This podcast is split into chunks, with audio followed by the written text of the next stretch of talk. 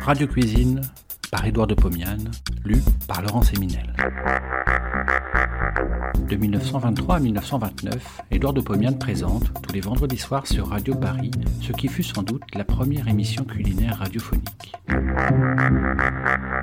Cela s'appelait Radio Cuisine. Près d'un siècle plus tard, nous donnons à réentendre ces quelques 200 chroniques qui firent la joie des auditeurs de l'époque. Cette semaine, un beau plat de profiterole. Vous m'entendez assez rarement parler d'entremets. Oh, ce n'est pas que l'envie me manque d'en préparer, mais c'est le temps. Il faut en effet avoir assez de loisirs pour confectionner un ensemble de crèmes, de pâtes, de compotes. Certes, faire une crème anglaise ou une crème pâtissière est un travail bien infime. Mais une crème ne se suffit pas à elle-même si l'on veut honorer un hôte qu'on veut recevoir dignement.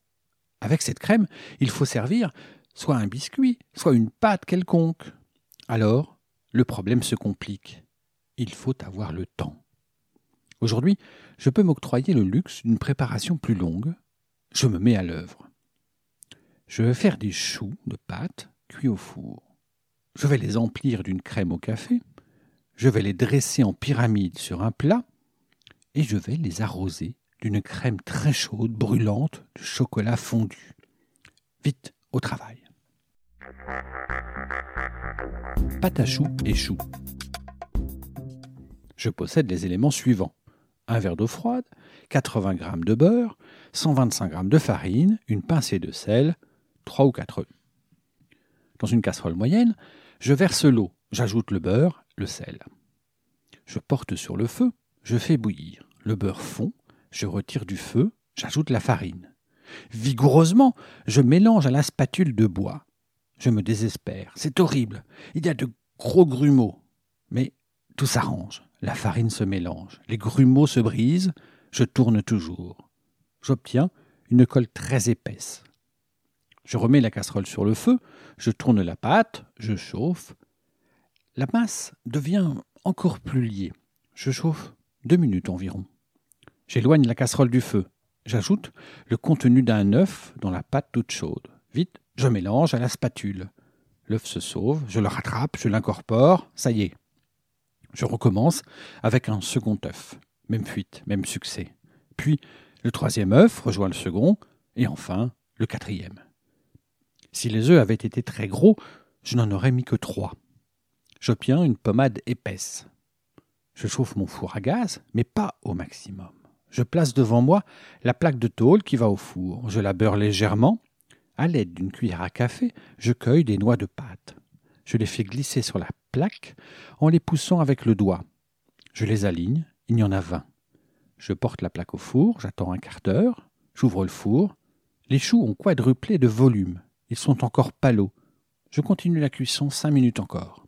Ils sont dorés, presque bruns. Je retire la plaque du four, je laisse tomber les choux dans un plat. Il me reste encore de la pâte. Je confectionne encore douze choux. J'en aurais fait trente-deux. Crème pâtissière. Mais pendant ces deux fournées, je n'ai pas chômé. J'ai fait la crème qui emplira les choux. Dans un petit saladier, je manie au fouet deux jaunes d'œufs, une cuillère à soupe ou 20 g de farine, 60 g de sucre en poudre. Pendant ce temps, je fais bouillir dans une petite casserole un verre d'eau, 250 g de lait, une demi-cuillère à café d'essence de café. Je verse le liquide bouillant doucement dans le saladier. Je tourne tout le temps au fouet. Je mélange, je reverse dans la casserole. Je chauffe à petit feu en tournant au fouet. J'arrête de chauffer au premier bouillon. Je transvase dans le saladier, je bats les blancs en neige, je mélange crème et blanc à l'aide d'une fourchette. Je laisse refroidir. Remplissage des choux. À l'aide de ciseaux, je pique chaque chou et l'ouvre en deux, parallèlement à sa base, sur la moitié de sa circonférence. Je dépose la crème pâtissière dans une poche à douille en toile. À défaut de poche, je prendrai un grand cornet de papier blanc bien collé et présentant à sa pointe une ouverture de 3 mm de diamètre environ.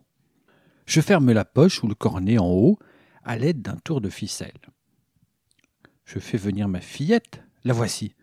Je lui fais un discours.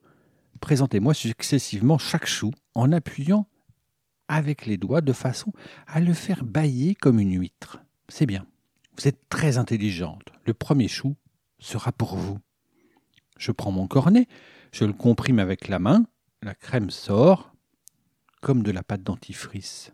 J'en introduis dans le chou qui se présente à moi. Oh, je n'ai pas le temps de répéter ma promesse, la fillette engloutit le chou.